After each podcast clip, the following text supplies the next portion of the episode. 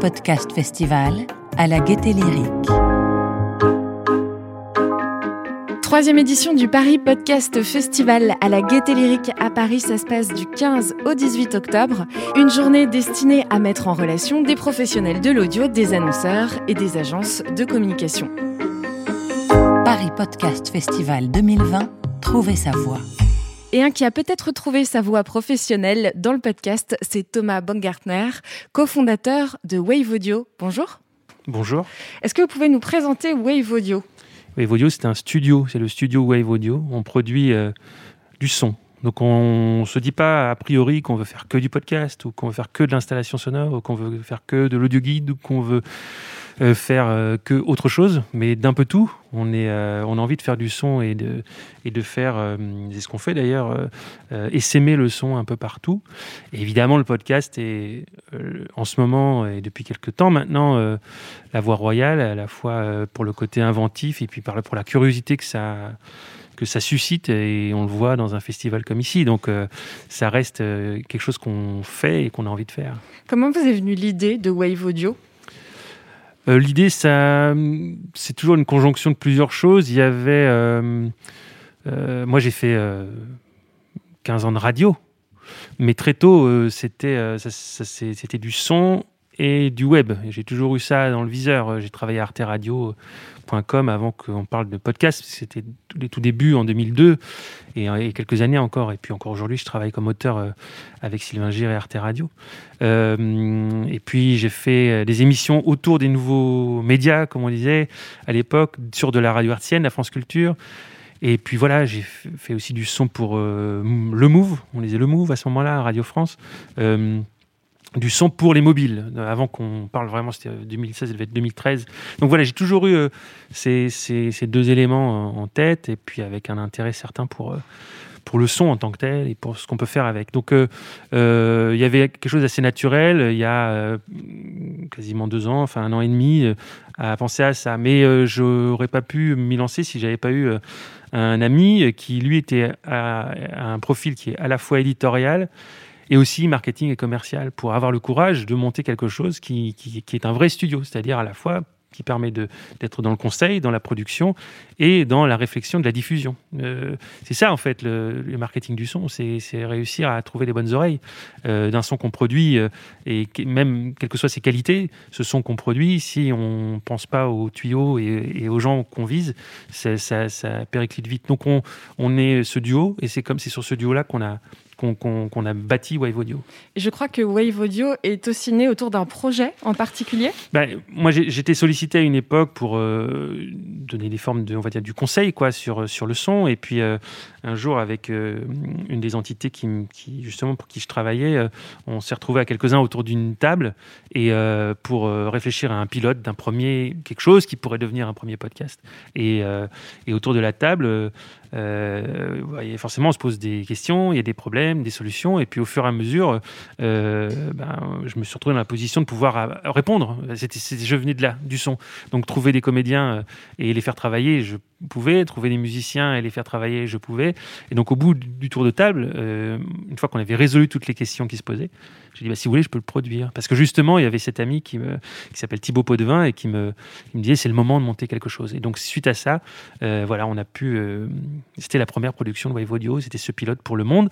Et ce pilote a donné lieu à, une des premières séries qu'on a produites pour, pour le journal Le Monde, qui s'appelle S'aimer comme on se quitte. 10 fois 10 minutes euh, d'adaptation d'un format écrit qui s'appelle S'aimer comme on se quitte. Un récit à la première personne d'une rencontre amoureuse, une ellipse et la rupture. On a adapté ça avec des comédiens, avec euh, David Stank à la musique. On a fabriqué avec David des chansons originales. Et euh, Clotilde M, Céline Mia, Emmanuel Noblet, Jonathan Zakaï ont joué dans, dans S'aimer comme on se quitte. Vous qui êtes un homme de radio, qui êtes passé par des grandes maisons prestigieuses comme France Culture, est-ce que vous voyez des différences notoires entre le podcast et la radio?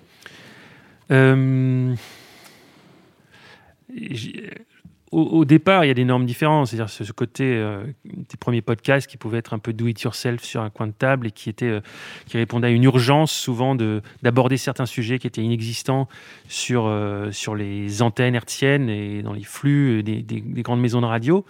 Cette dimension-là existe toujours dans le podcast, mais il y a une sorte de rapprochement qui se fait, j'ai l'impression. C'est-à-dire que d'un côté, le podcast se professionnalise en termes de forme.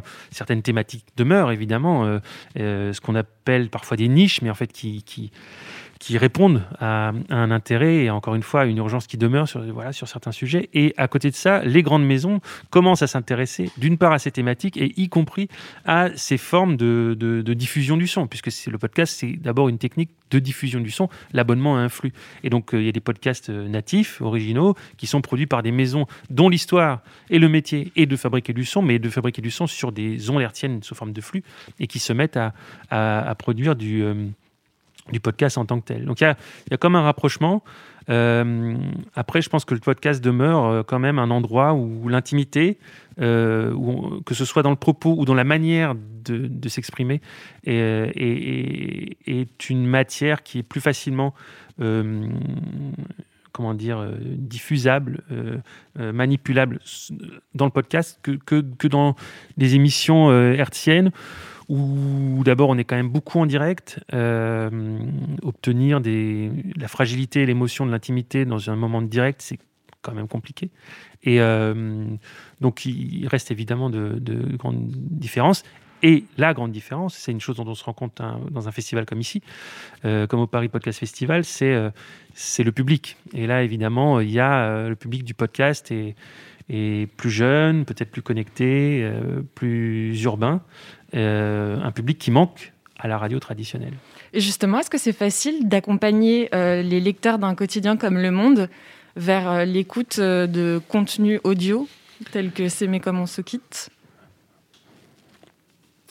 Alors, il y, a plusieurs réponses. on était, à un moment de la production de, cette série-là, dans, un, dans, une phase. C'est compliqué, je ne peux pas parler pour le monde. Moi, je suis, comme on dit, prestataire pour le monde, mais moi, j'ai l'impression qu'il y avait une manière de, de test. Euh, C'est Mais comment se quitte est une série qui, à l'écrit, fonctionne très très bien, euh, est très lue, très suivie. Donc c'était sans doute une des raisons pour lesquelles euh, cette première maquette, et puis une de ces, c'était pas la première série euh, sortie, mais une des premières séries pensées par le monde en podcast, c'était celle-là. donc voilà, il y avait cette, phase-là de, de, comme un ballon sonde d'une certaine manière. Et puis l'autre euh, on a produit d'autres choses pour le monde et euh, en, forme de, on va dire, de complément dans des, sur, des, sur des séries qui ne sont pas des séries euh, forcément d'actualité. Il y, il y a la question du podcast d'actualité qui, est une question à part spécifique. Mais nous, ce qu'on produit pour eux, pour le monde, ce sont des, choses qui arrivent en complément d'événements en particulier. Et donc là, on peut se dire qu'à l'intérieur de la sphère Le Monde, euh, avoir du son, avoir euh, des podcasts, des podcasts spécifiques, en l'occurrence, nous, c'est beaucoup du reportage, des rencontres, euh, ça arrive en, complément oui, pour, les, pour les lecteurs qui sont quand même pour le monde beaucoup des lecteurs connectés et très connectés. Euh, c'est quand même une, une, sinon la réussite en termes de, de, de, de, transfert, on va dire, de, mutation euh, d'un média traditionnel vers, euh, vers le numérique, le monde. Les, les, lecteurs du monde sont connectés et donc sont à portée de clic, on va dire, et donc d'oreille en ce qui nous concerne. Vous avez d'autres projets à venir, il me semble, qui vont bientôt sortir pour le monde. Vous pouvez nous en parler un petit peu? On travaille, ça, ça, a déjà commencé, puisqu'on travaille pour une, sur une série qui s'appelle Parole des dents euh, des reportages de Karine Lelouette réalisés par Charlie Nouyuk, c'est qui sont euh, des reportages d'une dizaine de minutes, euh, vraiment au contact, à la rencontre des dents, et donc ça veut dire donc des gens qui, accompagnent des, gens dans leur famille la plupart du temps qui sont, qui sont malades ou qui nécessitent des soins. Et donc ce sont des rencontres, on va dire, voilà, sensibles. On parlait d'intimité, c'est vraiment des gens qui acceptent qu'on arrive dans leur, dans leur bulle d'intimité dans leur quotidien. Donc c'est une série qu'on avait initiée l'année dernière, qu'on poursuit depuis, en diffusion depuis début septembre et qui se poursuit qui se poursuit jusqu'au euh, début novembre, euh, voilà, Parole des dents. Euh, on a deux autres séries qui mettent en avant des initiatives de finances solidaires ou d'innovation citoyenne. Voilà, comment, en particulier au moment du confinement, euh, des citoyens se sont organisés, ont organisé l'entraide, ont eu des initiatives qui ont parfois eu des, euh, qui ont très, la plupart du temps eu des conséquences tout à fait concrètes pour euh, des gens autour d'eux. Et donc ça, c'est des reportages qui ont été faits à Nantes et qui seront, qui sont en ligne déjà sur le le monde.fr.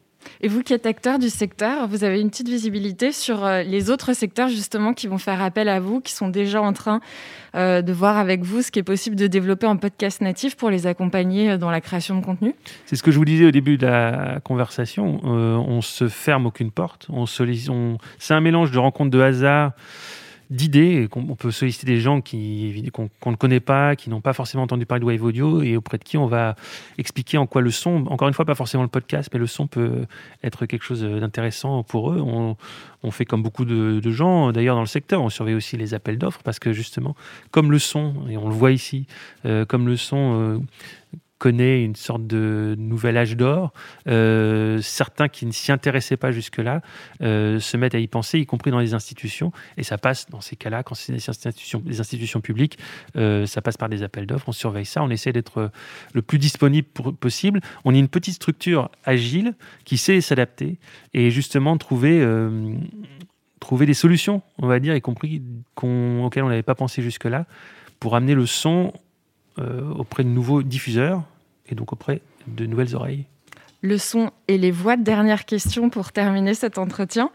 Euh, votre voix à vous, elle vous sert à quoi? Euh, Ma voix à moi, elle me sert à quoi? Euh, Pendant longtemps, elle me servait à gagner ma vie, puisque j'ai fait pas mal d'antennes, j'ai fait des émissions à droite à gauche. J'ai appris à, ce qu'on a. Je, même là, là, en face du micro, je, retrouve sans doute un peu des, des automatismes.